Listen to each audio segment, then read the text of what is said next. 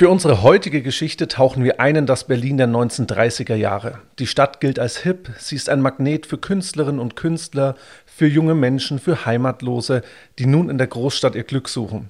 Die Stadt pulsiert aber auch aus einem anderen Grund. In ihr tummeln sich Unzufriedene, Radikale und Revolutionäre. Die Unzufriedenheit der Massen kurz nach der Weltwirtschaftskrise 1929 liegt wie ein düsterer Nebel über der Stadt. Es riecht nach Revolution. Ja, immer wieder kommt es zu Unruhen. Auf dem Bülowplatz, heute Rosa-Luxemburg-Platz in Berlin-Mitte, rumort es ganz besonders. Hier steht das Karl-Liebknecht-Haus, die Zentrale der Kommunistischen Partei Deutschlands. In dem Gebäude sind verschiedene Führungsgremien wie das Zentralkomitee der Partei untergebracht, auch der Rotfrontkämpferbund, der paramilitärische Arm der Partei oder die Redaktion des Zentralorgans der KPD, die Zeitung Rote Fahne sind hier zu Hause. Im Erdgeschoss befindet sich eine Buchhandlung. Wir können also zusammenfassend sagen, das ist auch so etwas wie eine Anlaufstelle für alle Kommunistinnen und Kommunisten in der Zeit. Von der Fassade des alten Klinkerbaus verkünden rote Stoffbanner mit weißer Schrift die Forderung der Partei. Die Stimmung ist hier ganz besonders aufgeladen. Immer wieder kommt es zu Zusammenstößen mit der Polizei, die fast täglich Demonstrationen auflösen muss. Und was die Polizei zu der Zeit nicht weiß, am Sonntag, dem 9. August 1931, wird sie selbst zur Zielscheibe. Es ist kein gewöhnlicher Tag, nämlich an diesem Tag soll die Bevölkerung in einem Volksentscheid über die Auflösung des preußischen Landtags entscheiden. Man will eigentlich die sozialdemokratische Regierung absetzen. Und für die Ordnungshüter gilt daher auch höchste Alarmstufe, denn man fürchtet Ausschreitungen für den Fall, dass eben dieser Volksentscheid scheitert. Gegen Mittag betreten zwei junge Männer eine Gastwirtschaft am Bülowplatz. Der eine groß gewachsen, 24 Jahre alt, äußerlich attraktiv, der andere hingegen etwas kurz geraten, 23 Jahre alt, etwas unscheinbares Äußere würde man sagen. Nur wollen die beiden jetzt nicht irgendwie diesen Sonntag da feuchtfröhlich genießen, sondern es ist vielmehr eine Beobachtungsstelle, die sie da einnehmen. Von hier aus können sie nämlich den gesamten Bülowplatz überschauen. Und Sie können jetzt beobachten, wie sich der Platz mehr und mehr füllt. Es spricht sich herum, dass wieder eine Demonstration ansteht. Die anwesenden Polizisten melden an ihre Wache, dass sich am Bülowplatz etwas zusammenbraut. Die Stimmung ist aufgeheizt und aggressiv. Die Polizei, die große Menschenansammlungen unbedingt verhindern will, steht also in den Startlöchern. Die Ordnungshüter sind bereit, notfalls auch mit aller Härte gegen die Demonstration vorzugehen. Und einer von ihnen, der 49-jährige Hauptmann der Schutzpolizei, Paul Anlauf, der will die Situation das selbst begutachten. Er ist vor allen Dingen bei den Kommunisten verhasst. Sie nennen ihn nur Schweinebacke. Und sein ständiger Begleiter ist der Oberwachtmeister August Willig. Der wird als Husar bezeichnet. Anlauf ließ diesen Bülowplatz schon einige Male räumen. Der hat auch Gummiknüppel gegen die Demonstranten eingesetzt und macht aus seiner Verachtung gegenüber diesen Menschen eigentlich auch keinen Hehl. So auch am 5. August, also vier Tage zuvor, doch da eskaliert die Situation. Beim Handgemenge wird der 19-jährige Klempner Fritz Auge von der Polizei aus nächster Nähe erschossen und das ist so ein Fanal für die Kommunisten. Ja, und obwohl dieser Fritz Auge kein Parteimitglied ist, fordern die Kommunistinnen Rache. Aus ihrer Sicht hat die Polizei spätestens mit dieser Tötung einen offenen Bürgerkrieg provoziert. An einer Litfaßsäule des Platzes wird ein großes Plakat aufgehängt. Darauf ist zu lesen: Achtung, Schupos der Bülowwache, Schweinebacke, Husar, nehmt euch in Acht. Eure Stunde ist jetzt gekommen. Der Rotfrontkämpferbund lebt und nimmt Rache. Ja, und damit sind die beiden Polizisten eben zur Zielscheibe der Kommunistinnen und Kommunisten geworden. Und auch die beiden jungen Männer in der Kneipe, hatten wir vorhin gesagt, die haben sich auch durch diese Ereignisse radikalisiert. Und die sehen jetzt am 9. August, also an diesem frühen Sonntagabend, wie diese Polizisten Anlauf, alias Schweinebacke, und Willig, alias Husar, und noch ein weiterer Polizist, Franz Lenk, am Bülowplatz eintreffen. Gegen 19 Uhr verlassen sie dann erstmal ihre Kneipe und gehen zur Westseite des Platzes, wo sie sich an eine Hauswand lehnen und sich ein bisschen unscheinbar geben. Von dort aus können Sie beobachten, wie plötzlich ein Mannschaftswagen der Polizei heranrauscht und überall uniformierte Polizisten aussteigen. Der volle Bülowplatz soll wieder geräumt werden, lautes Johlen, Pfeifen und Proteste sind zu hören. Dann entscheidet der Zufall. Die beiden jungen Männer geraten hinter die Kette der vorrückenden Polizisten und erkennen vor ihnen Anlauf, Willig und Lenk. Plötzlich hören die Polizisten auf Höhe der Weidinger Straße Stimmen hinter sich. Du Husar, du Schweinebacke, du den anderen. Die drei Polizisten erkennen sofort die Gefahr, sie greifen noch nach ihren Pistolen, versuchen sich umzudrehen, doch es ist zu spät. Diese zwei Männer schießen aus nächster Nähe immer wieder auf die Beamten. Anlauf fällt gleich tot um. Lenk schleppt sich noch zum Eingang des Kinos Babylon, das war direkt daneben, und bricht dort tot zusammen. Polizist Willig, der kann als einziger noch so ganzes Magazin leer feuern, versucht dann auch noch nachzuladen, aber bricht dann zusammen mit einem Bauchschuss, aber er überlebt als einziger der Polizisten. Die zwei Täter fliehen und gehen in der anonymen Menschenmenge unter was sich in unserer Geschichte zunächst nach einer spontanen Tat infolge einer aufgeheizten Stimmung anhört, das ist in Wahrheit ein ausgeklügeltes Mordkomplott. Denn die zwei waren nicht zufällig zur richtigen Zeit am richtigen Ort, nein, sie sind Attentäter, die mit ihrer Tat einen Auftrag ausführen. Und sie handeln nicht allein. Vor der Tat haben sie von Spähern genaue Informationen erhalten, wo sich die Opfer aufhalten auch bei der unmittelbaren Durchführung des Mordanschlags werden sie unterstützt. Es gibt insgesamt fünf Ordner der Demonstration, die eine Art Begleitkommando bilden. Und sie sind dafür da, um den Schützen die Flucht zu ermöglichen. Notfalls sind die auch bereit, ihnen den Weg frei zu schießen. Doch damit nicht genug. Es gibt dann zusätzlich nochmal acht weitere unbewaffnete Männer, die dafür abgestellt sind, die Verfolgung der Polizei zu verhindern, indem man sich denen in den Weg stellt, wenn es sein muss. Also hier geht es ganz klar darum, eben irgendwie die Schützen verschwinden zu lassen. Damals bereits erschüttern die Morde ganz Berlin und auch die ganze Republik. Und sie haben weitreichende Folgen, insbesondere wenn wir jetzt erfahren, wer die Attentäter sind. Wir wissen nämlich jetzt, dass einer der Attentäter der damals 23-jährige Erich Mielke ist, der später zum Chef der Stasi werden soll. Er wird nach dem Krieg eben nicht nur Chef, sondern er ist eigentlich das Gesicht dieses Ministeriums für Staatssicherheit. Er ist der Hauptverantwortliche für den Aufbau des Unterdrückungsapparates der DDR und er war eben auch ein Mörder vor seiner Zeit als Stasi-Chef, genauso wie Erich Ziemer, der zweite Attentäter.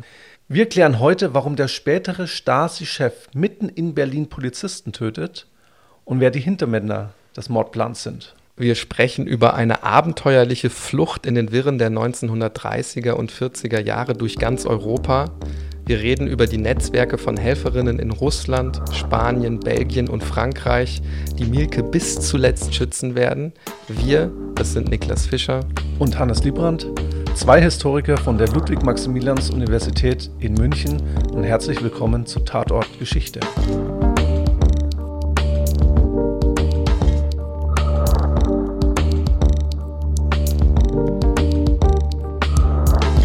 Nach den Schüssen bricht am Bülowplatz das reine Chaos aus. Schreie, Polizisten rennen aus allen Richtungen herbei. Das Gebiet wird weiträumig abgesperrt.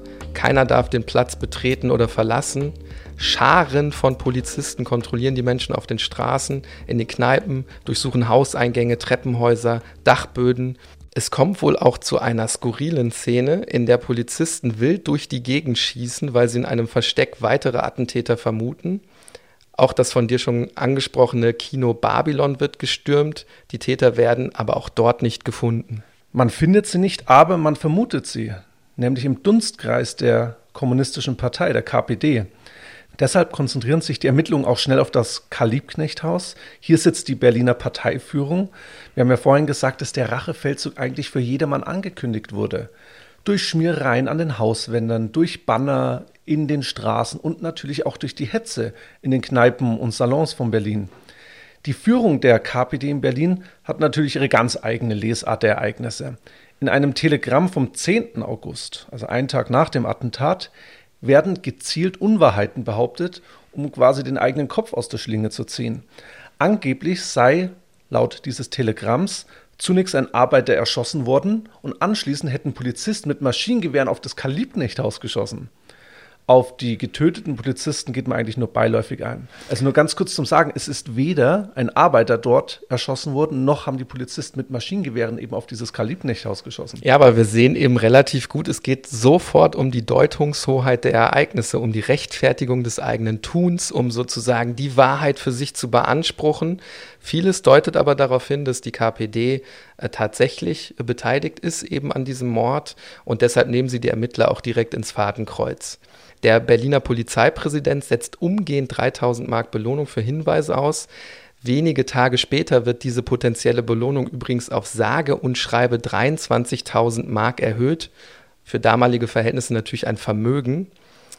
Aber auch eine Hausdurchsuchung des Karl-Liebknecht-Hauses bringt nicht den erhofften Erfolg. Ja, und trotz dieser Fahndung hat Mielke wirklich noch den Schneid, einen Tag nach dem Attentat im Lichtenberger Hof, das war so die Stammkneipe des Rotfront-Kämpferbundes, sich feiern zu lassen. Da berichtet zum Beispiel ein Zeitzeuge, dass er mit lautem Gejohle von den Genossinnen und Genossen begrüßt wird. Er soll dann sogar die Geschichte nochmal erzählen.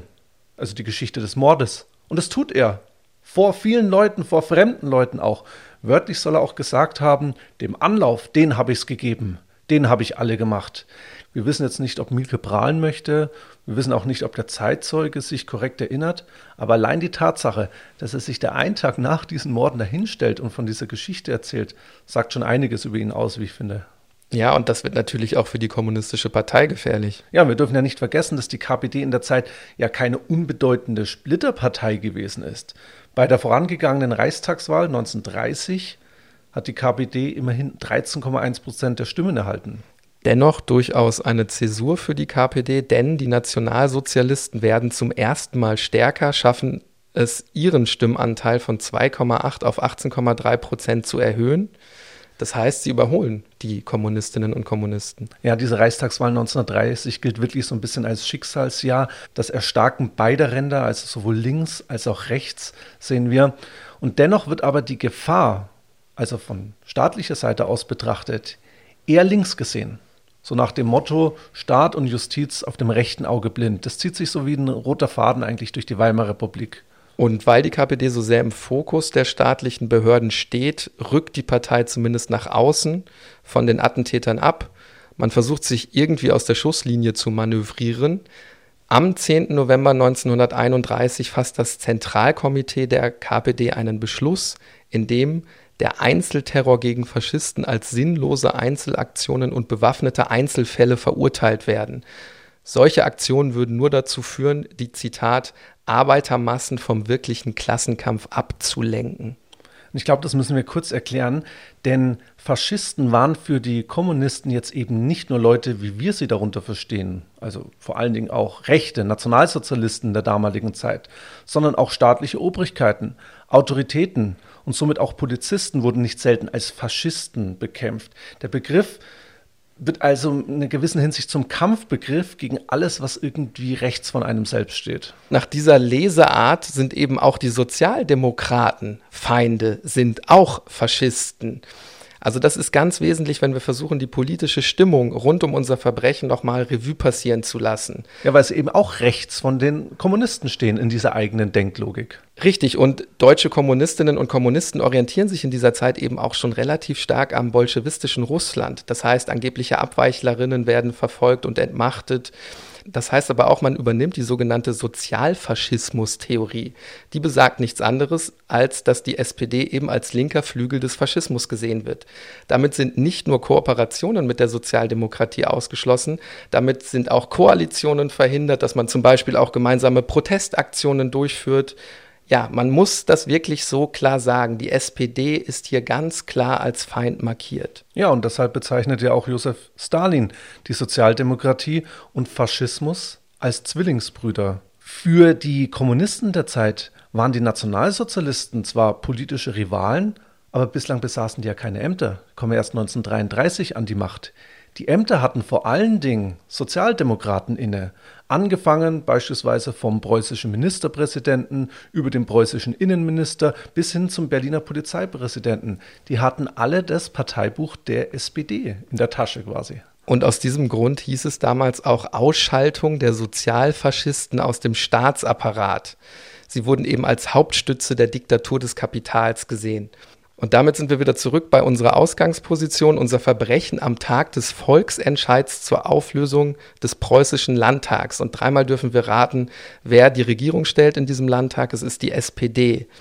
Dieser Volksentscheid wurde vom rechten Stahlhelm initiiert und neben der NSDAP auch von der KPD unterstützt. Ja, und wenn die Sozialdemokratie in der Zeit eben als ärgster Rivale gesehen wird, so sieht sich die KPD trotzdem auch in einer Art Zwei-Fronten-Krieg man sieht natürlich auch die NSDAP als Feind, auch das wollen wir nicht vernachlässigen, haben wir ja auch vorhin gesagt. Das heißt, es geht eben immer darum, sich als alleinige Vertretung der Arbeiterinnen und Arbeiter zu sehen. Man kämpft eben nicht nur gegen die SPD als Sozialfaschisten, sondern man kämpft eben auch gegen die NSDAP als sogenannte Nationalfaschisten. Alle drei Parteien, also KPD, SPD und NSDAP, buhlen ja eigentlich um die gleichen Leute um die Arbeiterinnen und Arbeiter. Die Sozialdemokratie war immer noch die mit Abstand größte Arbeiterpartei in der Zeit. Und die NSDAP schickt sich jetzt eben nun auch an, als alleinige Interessensvertretung zu gelten. Und deswegen sind eigentlich Konflikte und Rivalitäten davor programmiert. Dieses Hauen und Stechen um die Gunst der Arbeiterinnen und Arbeiter sieht man nahezu täglich in den berüchtigten Diskussionsabenden, die damals in Berlin zwischen Nationalsozialisten und Kommunisten stattfinden. Wir haben gehört, Diskussionsabende, das sind also eigentlich Wortgefechte geplant, aber die enden in der Regel immer in absoluten Massenschlägereien. Fast schon legendär sind insbesondere die Duelle zwischen Josef Goebbels, damals Gauleiter von Berlin, für die NSDAP, kennt man natürlich dann auch als späteren Reichspropagandaminister, und Walter Ulbricht, der ist damals politischer Leiter der KPD in Berlin-Brandenburg. Am 22. Januar 1931, also sieben Monate vor den Morden, kommt es dann wirklich zu also einem legendären Abend, äh, der vielen der Anwesenden noch lange im Gedächtnis bleiben wird. Im Saalbau Friedrichshain treffen Goebbels und Ulbricht aufeinander. 4000 Zuschauer sollen anwesend sein. Und ich glaube, Niklas, hier lassen wir lieber mal die Quellen sprechen. In einer Mitteilung des sozialdemokratischen Pressedienstes heißt es eben, die SA und die blonden, stark hysterischen Frauen des nationalsozialistischen Jungmädchenbundes schreien Heil und Deutschland erwache, was die Kommunisten mit einem dröhnenden Hitler verrecke quittieren. Ich denke, damit waren schon mal die Fronten geklärt. Weiter heißt es dann, dann beginnt die Diskussion und Herr Ulbricht, der Kommunistenhäuptling, betritt das Podium. Rotfrontgeschrei der Kommunisten, gellendes Pfeifen und Trompetenblasen der Nazis. Auf einem Jahrmarkt kann es kaum temperamentvoller und lärmender zugehen. Ulbricht spricht dann circa 40 Minuten über die Errichtung eines Sowjetdeutschlands, ehe dann Goebbels das Podium betritt. Ich zitiere weiter. Die Worte des nationalsozialistischen Hetzers gehen in einem rasenden Lärm unter. Tische und Stuhlbeine werden geschwungen und unter einem unartikulierbaren Geschrei gehen sich die beiden entfesselten Heerhaufen an die Gurgel. Wie besessen schlägt man aufeinander ein. Eine Panik entsteht. Frauen sinken ohnmächtig zusammen, während sich auf der Galerie ein paar Hakenkreuzdamen damit vergnügen, von oben herab der kämpfenden Masse Tische und Stühle auf die Köpfe zu schleudern. Angeblich 140 Verletzte, darunter 10 schwer. Wenn wir uns diese Quelle und diesen Abend vergegenwärtigen, dann haben wir da aus meiner Sicht zwei Ebenen drin. Wir sehen natürlich einmal sehr direkt, wie sich die Nationalsozialistinnen und Nationalsozialisten mit den Kommunistinnen und Kommunisten die Schädel einschlagen. Aber wir haben ja hier auch gehört, dass es eine äh, Quelle, die aus der SPD kommt und die versucht natürlich hier auch nochmal eine Wertung vorzunehmen und im Grunde ja beide Strömungen auch da zu diskreditieren. Auch wenn die Kommunisten sich von den Polizistenmördern zumindest öffentlich distanzieren, so richtig vom Radar der staatlichen Ermittler verschwinden sie ja trotzdem nicht. Und der Staat, der zeigt sich zumindest nach außen entschlossen, auch wenn man komplett im Dunkeln tappt. Die toten Polizisten vom Bülowplatz, die werden in einer großen Trauerzeremonie geehrt, an der auch der frühere Reichskanzler und damalige Reichsinnenminister Josef Wirth teilnimmt. Es gibt also eine große demonstrative Teilnahme von Seiten der Regierung. Ja, man will einfach zeigen, ne, ihr seid welche von uns gewesen. Wir identifizieren uns mit euch. Man will zeigen, man ist da. Was aber aus meiner Sicht mehr geholfen hätte, wäre die Aufdeckung der Tat und das Fassen der Täter. Aber die Suche nach den Verantwortlichen versandet dann. Aber wie bereits gesagt, Mord verjährt nicht und so holen die Ereignisse auf dem Bülowplatz die Täter irgendwann wieder ein, wenn auch erst viele, viele Jahre später. Das aber führt uns zur Gretchenfrage der heutigen Folge. Wir haben gesagt, dass Mielke und Zima die Attentäter sind, aber wie werden sie am Ende identifiziert? Wer sind die Hintermänner? Und welche Rolle spielt die KPD selbst? Welche Rolle spielen so zentrale Figuren wie Walter Ulbricht? Erstmal ein paar Worte zu Mielke selbst. 1907 in Berlin geboren. Er war zur Zeit des Anschlags ja noch ein kleines Licht. Eine Art von Schachfigur für die Hintermänner des Attentats. Trotz seiner 23 Jahre kann er schon auf eine eindrucksvolle kommunistische Vita zurückblicken. Mit 14 tritt er bereits in den kommunistischen Jugendverband ein. Hier ist wohl die elterliche Prägung entscheidend, weil eben beide Eltern bereits bei der Gründung der KPD mitwirkten. Zeitgleich wird er auch Mitglied in der Schulzelle Karl Marx. Mit 20 dann der offizielle Eintritt in die KPD, erst umtriebig, organisiert Demonstrationen und schreibt auch als Redakteur für eben das Parteiorgan der KPD, eben für die Rote Fahne. Wenn wir uns anschauen, wie ist so die Verbindung zu Zima, mit dem ist er lose befreundet. Beide kommen aus der KPD-Gruppe Wedding und beide, kann man glaube ich sagen, eint der Fanatismus und die Tatsache, dass sie eigentlich nichts zu verlieren haben. Sie haben keine Frau, sie haben keine Freundin, haben keine eigene Familie und sie organisieren sich dann im sogenannten Partei-Selbstschutz und sind damit Teil des militärpolitischen Apparates der KPD. Manche andere sprachen in der Zeit damals von so einer Art Revolverheldentum am Rand der Partei. Bald werden sie dann auch von den Mächtigen der Partei instrumentalisiert, ganz konkret von den beiden Reichstagsabgeordneten Hans Kippenberger und Heinz Neumann. Neumann war gleichzeitig noch der Chefredakteur der Roten Fahne und Kippenberger leitete den KPD-Nachrichtendienst. Die beiden Reichstagsabgeordneten sehen nun die Stunde geschlagen und wollen sich an der Polizei rächen. Der erste Mordplan schlägt fehl. Bereits am Tag vor dem Attentat wollte man nämlich am Bühleplatz eine kleine Demonstration vortäuschen, um die Polizisten Anlauf und willig auf die Straße zu locken. Aber sie bleiben auf der Wache, man kann sie dort nicht erschießen. Und deswegen musste man einen neuen Mordplan austüfteln. Und das wahrscheinlich wirklich erst am Tag des Attentats, also am Sonntagvormittag. Mit Mielke und Ziemer erklären sich dann zwei Schützen bereit. Den Rest kennen wir. Wie sehr die Parteioberen in die Morde verstrickt sind, das ist wohl die bis heute größte Unbekannte an dem Fall. Wir wissen nicht, ob es so etwas wie einen förmlichen Beschluss der KPD-Führung gab oder ob sich hier vielleicht auch einzelne Funktionäre verselbstständigt haben. Zumindest tagte das politische Büro der KPD am Vortag des Attentates im Karl-Liebknecht-Haus. Und an diesem Treffen beteiligten sich eben auch Neumann und Kippenberger, aber eben auch Walter Ulbricht. Und es gibt eben die verschiedensten Theorien, die sich um dieses Mordkomplott ranken. Wir haben ja schon gehört, war möglicherweise die Parteiführung selbst involviert, hat die den Beschluss gefasst, die beiden Polizisten ermorden zu lassen? War es vielleicht sogar der Militärapparat von Kippenberger?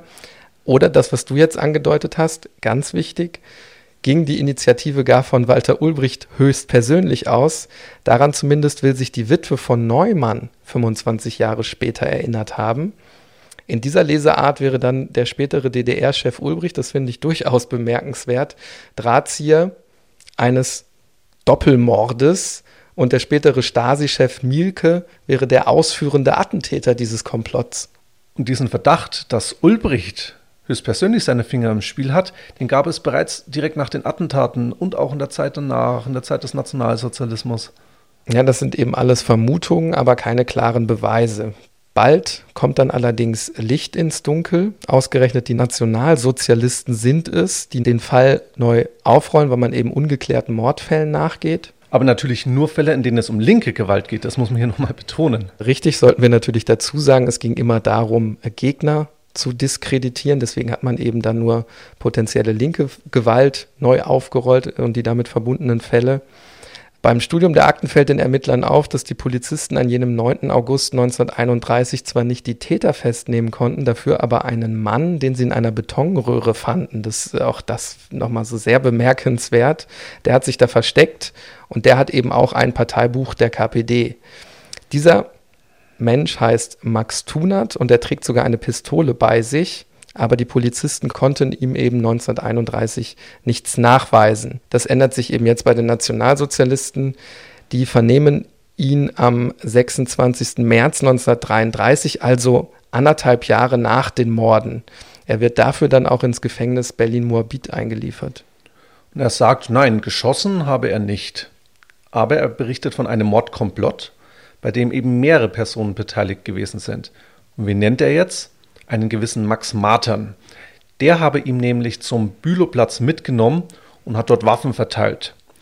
Die Nationalsozialisten lassen sich nicht zweimal bitten und nehmen Max Matern fest. Auch der gesteht jetzt und lüftet das Geheimnis um die Attentäter und um einige Hintermänner. Unter anderem nennt er nämlich die Namen Mielke und Ziemer. Nach und nach werden weitere Namen genannt. So auch Michael Klause, der den konkreten Mordplan dann auch entwickelt hat. Die Nationalsozialisten brüsten sich dann mit der angeblichen Aufklärung des Falls und veröffentlichen dann Fahndungsplakate. Ja, und eines dieser Fahndungsplakate, das schauen wir uns jetzt mal näher an. Ein Link äh, zu dem Plakat, äh, weil das im Internet zu finden ist, packen wir in die Show Notes. Und wir sehen jetzt hier als Überschrift, wenn ich dieses Fahndungsplakat betrachte, helft bei der Suche nach dem Rotmord. Und interessant ist, hier wird schon differenziert zwischen den sogenannten Anstiftern des Mordkomplotts, das sind eben Heinz Neumann und Hans Kippenberger, und eben den Mördern, das sind Erich Ziemer und Erich Mielke, der übrigens, wenn ich mir dieses Bild betrachte, noch unglaublich jung aussieht. Interessant auch, übrigens auch noch relativ jung aussehend, wenn auch schon ein paar Jahre älter, Walter Ulbricht ist eben auch auf diesem Fahndungsplakat zu sehen. Ja, als Mordhelfer, da wurde nochmal eine neue Kategorie gemacht. Also wir haben ähm, Anstifter, Mörder und Mordhelfer. Und das zeigt ja eben auch, dass die Nationalsozialisten von einem Mordkomplott eben ausgehen.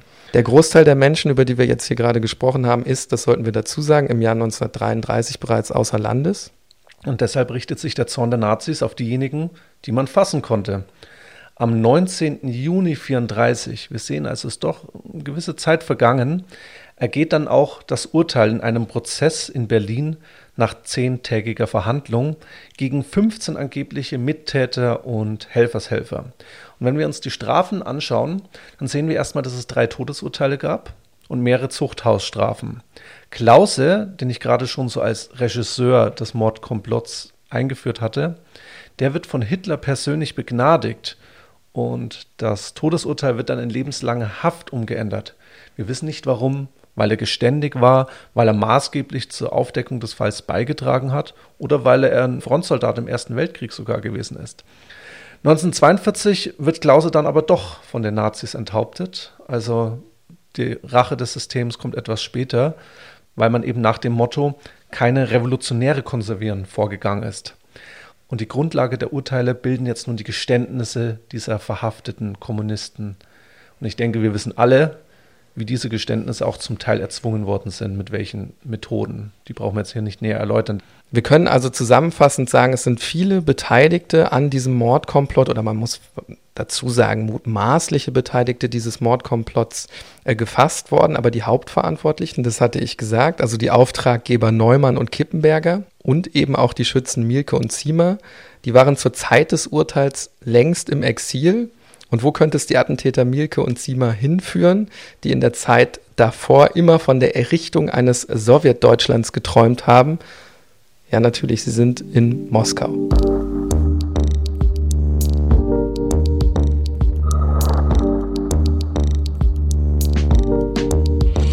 Jetzt fragen wir uns natürlich, wie sind die nach Moskau gekommen? Und äh, hier muss man sagen, es gibt eben tatsächlich ein großes Netzwerk, was äh, die beiden unterstützt. Sie sind als Landwirte getarnt, dann eben nach Russland geschleust worden, landen dort in einem Immigrantenheim der Internationalen Roten Hilfe. Denn damals war es durchaus üblich, Facharbeiterinnen und Facharbeiter aus Deutschland in die Sowjetunion zu schicken. Und die sind dann eben in diesem Immigrantenheim untergekommen. Ja, beide beschweren sich über die, ich sage das mal sehr vorsichtig, bescheidenen Verhältnisse in Moskau, das angeblich ungenießbare Essen und sie drohen offen damit, eigenständig nach Berlin zurückzukehren und behaupten sogar, selbst im Knast dort würde es ihnen besser gehen, denn da hätte man zumindest einen sauberen Raum und da wäre der Fraß, den man serviert bekommt, eben auch nicht ganz so schlimm, da wäre das Essen also genießbarer. Und das schreckt natürlich die kommunistische Führung auf. Was ist, wenn die was sagen? Was ist, wenn die weitere Mittäterinnen und Mittäter irgendwie preisgeben? Entsetzt alarmiert dann die Leiterin dieses Emigrantenheims in Moskau, Wilhelm Pieck. Wilhelm Pieck war in der Zeit der ranghöchste KPD-Vertreter aus Berlin bei der Komintern, also beim Zusammenschluss der internationalen kommunistischen Parteien zu einer weltweiten transnationalen Organisation. Und Wilhelm Pieck ist vor allen Dingen auch der spätere Staatspräsident, der erste Staatspräsident, einzige Staatspräsident der DDR. Und der kümmert sich jetzt nun persönlich um die beiden. Er lässt sie in das Herz der kommunistischen Ideologie verschicken, auf die Lenin-Schule in Moskau. Das ist wirklich die Kaderschmiede der kommunistischen Internationalen. Dafür muss er wirklich viel Überzeugungsarbeit leisten, beziehungsweise seine Kontakte spielen lassen. Ich glaube, Niklas, das müssen wir nochmal betonen. Beide leben da in Moskau mittlerweile mit neuen Identitäten. Und während sie dort zu Parteisoldaten Moskaus ausgebildet werden, wird im Deutschen Reich fieberhaft nach ihnen gefahndet. Man durchsucht die elterlichen Wohnungen der Attentäter, man verhört Familienangehörige in Deutschland, fängt Briefe in die Heimat ab. Und im Mai 1933 kontaktieren die Fahnder in Deutschland sogar die deutsche Botschaft in Moskau. Man weiß eigentlich, die beiden sind in Moskau. Nur können die Nationalsozialisten von den Kommunisten in Moskau nun wirklich keine Hilfe erwarten. Mielke fällt dort wirklich auf und das nicht besonders positiv. Er neigt zur Selbstgefälligkeit, stellt sich gern in den Mittelpunkt, macht antisemitische Scherze und zeigt auch wenig Disziplin. Zum Abschluss der Moskauer Jahre müssen Mielke und Ziemer dann sogar eine Erklärung unterschreiben. Sie dürfen mit keinem Menschen über ihren Aufenthalt reden und sie müssen zukünftig jeden Auftrag annehmen, den sie von der Kommentaren erhalten. Ein erster Auftrag lässt nicht lange auf sich warten. Die beiden werden nach Spanien geschickt.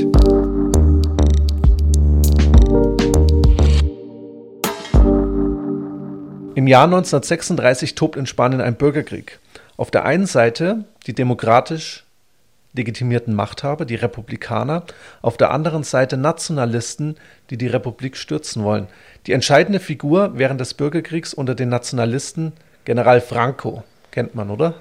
Ja, ich denke schon. Franco als militärischer Führer des gewaltsamen Putsches und äh, die Nationalisten um Franco werden nun von dem nationalsozialistischen Deutschland und dem faschistischen Italien, also Mussolini, unterstützt, während die Sowjetunion die in sich zerstrittene republikanische Regierung unterstützt. Und hier kommen eben dann auch die beiden Attentäter vom Bülowplatz ins Spiel. Kommunistinnen und Kommunisten aus über 50 Ländern beteiligen sich am spanischen Bürgerkrieg, so eben auch Mielke und Ziemer.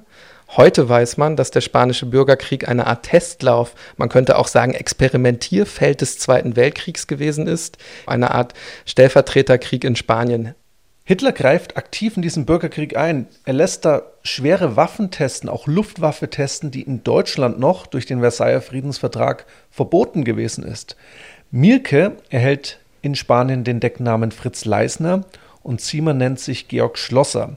Es gibt da, wie ich finde, eine sehr bemerkenswerte Episode über Mielkes Ankunft im spanischen Bürgerkrieg. Da berichtet nämlich ein deutscher Mitkämpfer auf Seiten der Kommunisten davon, dass er keine sonderlich gute Figur abgegeben hat.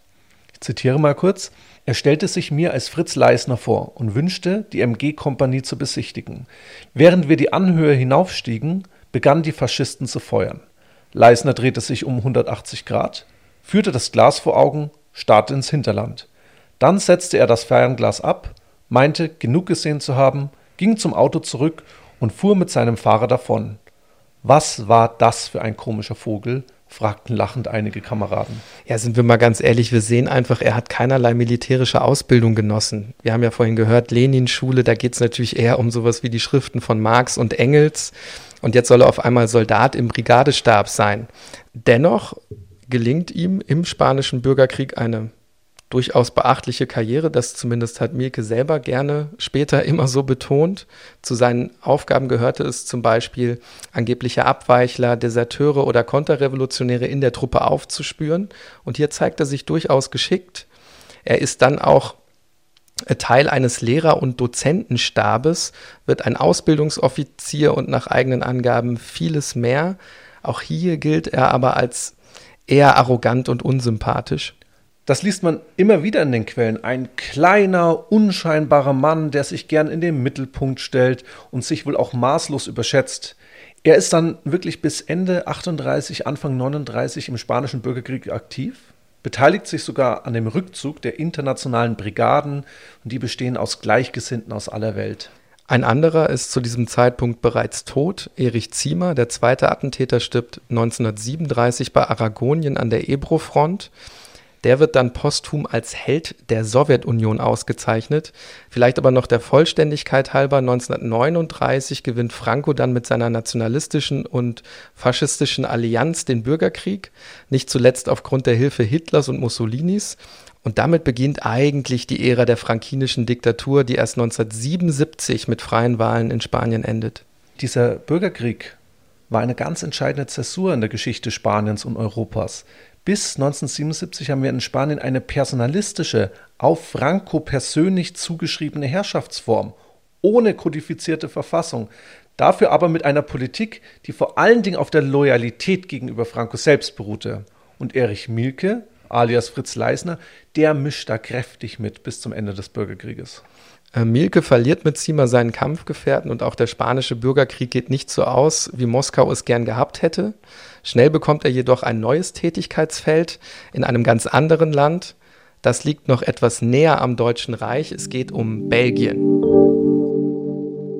Unter dem Decknamen Gaston wird Erich Mielke dann Leiter des Parteizirkels in Brüssel, zumindest schreibt er das selbst in seinem Lebenslauf 1951. Er wird dann auch Chefredakteur der Neuen Rheinischen Zeitung und tritt damit übrigens in die Fußstapfen von Karl Marx, der ebenfalls mal Chefredakteur der Zeitung gewesen war. Mielke soll nun den kommunistischen Untergrundkampf gegen Nazi-Deutschland unterstützen, damals ja eine ganz wichtige Funktion für kommunistische Exilanten in der Zeit. Was mich dabei immer wieder erstaunt, wieder einmal schafft es der karrierebewusste, in Moskau geschulte Spanienkämpfer, eine Führungsposition zu erlangen. Von Belgien aus organisiert er die Parteiarbeit und hier erkennt man, wie ich finde, schon den späteren Stasi-Chef. Penibel lässt er alle Genossinnen und Genossen in Belgien überprüfen, macht sich eifrig Notizen, möchte die Parteidisziplin der Kommunistinnen dokumentieren. Er wird mehr und mehr zum Kontrollfreak, der ihm später eben auch als Stasi-Chef ausgezeichnet hat. Und er kann sicherlich froh sein, dass er einen Ruf nach Belgien bekommen hat und nicht wie viele andere Spanienkämpfer in der Zeit in Moskau weilt, denn dort finden die großen stalinistischen Säuberungen statt. Also der sogenannte große Terror erlebt hier seinen Höhepunkt und dieser Terror trifft eben auch zahlreiche deutsche Kommunistinnen und Kommunisten. Ja, jetzt fragen sich wahrscheinlich viele, hä, warum denn eigentlich? Die kämpfen doch für die gleiche Sache. Aber man kann die Zeit des großen Terrors unter Stalin eben nicht nur mit rationalen Gründen fassen. Für Stalin lauerten überall angebliche Verräter, Trotzkisten, also Anhänger des großen Widersachers Leo Trotzki, und auch ausländische Spione. Diese Säuberungen prägten vor allen Dingen die Jahre 1936 bis 1938 und betrafen nicht nur die Partei, sondern auch die Verwaltung, das Militär. Überall wurden Menschen teilweise willkürlich ermordet, nachdem man sie zuvor in großen Schau- und Geheimprozessen zum Tode verurteilt hat. Und deutsche Kommunisten konnten sich eben auch nicht sicher sein. Sie waren zwar Kommunisten, aber eben auch Deutsche. Ja, und sicher sein konnten sich auch nicht die Verantwortlichen der Bülowplatz-Morde, denn auch die sind im Zuge der großen Säuberungen zumindest zum Teil ums Leben gekommen. Das steht in keinem direkten Zusammenhang, zumindest erschließt sich mir dieser Zusammenhang nicht, sollten wir dazu sagen, um hier nicht jetzt so zu tun, als wären die dafür zur Verantwortung gezogen worden in Russland. Aber sehr interessant sind zum Beispiel die Erinnerungen von Margarete Buber-Neumann, das ist die Witwe von Heinz Neumann. Und die erinnert sich viele Jahre später über die wirklich sehr dramatischen Umstände, wenn man in Moskau einmal in Ungnade gefallen war als Funktionär. Sie sagt nämlich unter anderem Zitat, wir waren Tote im wahrsten Sinne des Wortes. Ihr Mann, Heinz Neumann, wird dann 1937 zum Tode verurteilt und hingerichtet. Sie selbst kommt übrigens in ein Straflager nach Kasachstan und wird 1940 an Nazi-Deutschland ausgeliefert und überlebt die Zeit als Gefangene im KZ Ravensbrück. Hans Kippenberger, der zweite Drahtzieher, wird 1937 als angeblicher Reichswehragent auch zum Tode verurteilt und erschossen. Seine Frau Thea, die den Attentätern ja bei der Flucht geholfen hat und ebenfalls ins Moskauer Exil geflohen ist, kommt 1940 in ein Gulag und stirbt dort. Übrigens einer der Verantwortlichen für das Ausleuchten vermeintlich deutscher Abweichler ist kein geringer als Walter Ulbricht. Der liefert in Moskau auch Kommunisten ans Messer und rettet damit wohl auch seine eigene Haut. Wir wissen jetzt nicht, wie viele Handlungsoptionen er hatte, wie stark er von der sowjetischen Führung dafür eingespannt wurde oder sogar bedroht wurde, aber er tut es. Und Erich Mielke, der sitzt eben noch in Belgien und hat eigentlich erstmal eine ganz gute Situation, die sich dann aber 1940 schlagartig ändert, weil Nazi-Deutschland in das Land einmarschiert. Und nach diesem Einmarsch veranlasst die belgische Regierung, das war ein ganz gewöhnlicher Vorgang, dass deutsche Staatsangehörige jetzt nun in Internierungslager gebracht werden. So auch Mielke, seine Reise geht jetzt weiter, wenn auch unbeabsichtigt. Nächster Halt ist jetzt Frankreich oder besser gesagt Südfrankreich. Er hat aber insofern Glück, dass dieses Gebiet am Ende des Westfeldzuges zunächst nicht von deutschen Truppen besetzt wird. Erich Mielke führt in Südfrankreich ein Doppelleben, nach außen ein internierter Ausländer, der als Holzfäller seinen Lebensunterhalt bestreitet. Im Geheimen organisiert Mielke aber Geldsammlungen für Genossinnen und Genossen, die noch auf freiem Fuß sind. Und dabei wird er wieder von Wilhelm Pieck geschützt. Pieck hat noch gute Kontakte nach Frankreich, weil er zuvor von Paris aus maßgeblich die Exil-KPD geleitet hat. Und Wilhelm Pieck wird, wohlgemerkt späterer Staatspräsident der DDR, 1943 ein Telegramm nach Paris schicken, in dem auch folgender Satz zu lesen ist: Sorgt für genügend Sicherheit von Leisner wegen der Bülowplatz-Sache. Mielke hat also Schutz und Glück zugleich. Der fällt da weiter unbehelligt seine Bäume in Frankreich, steht aber immer noch auf den Fahndungslisten der Gestapo. Und Frankreich ist ja zum Teil von deutschen Truppen besetzt. In anderen Gebieten kollaboriert das Vichy-Regime mit Nazi-Deutschland. Und Mielke nun mittendrin. Und wenn das nicht schon alles kurios ist, dann kommt jetzt, wie ich finde, das i-Tüpfelchen der Geschichte.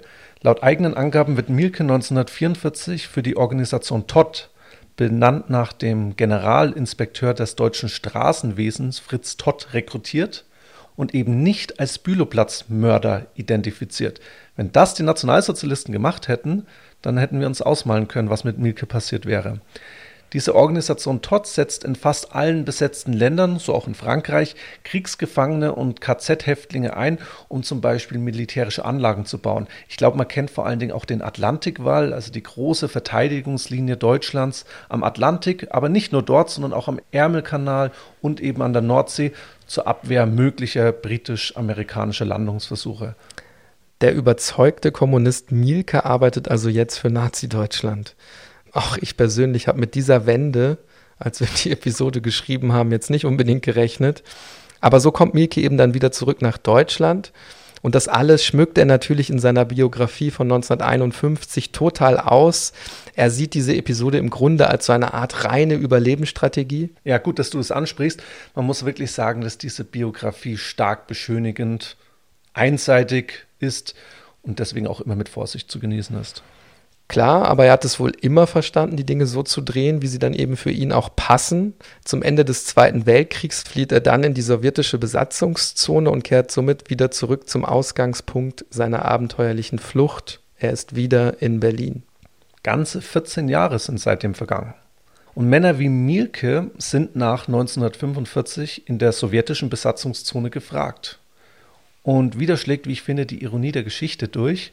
Noch im Juni 1945 übernimmt er die Leitung einer Polizeiinspektion in Berlin, Stadtteil Lichtenberg.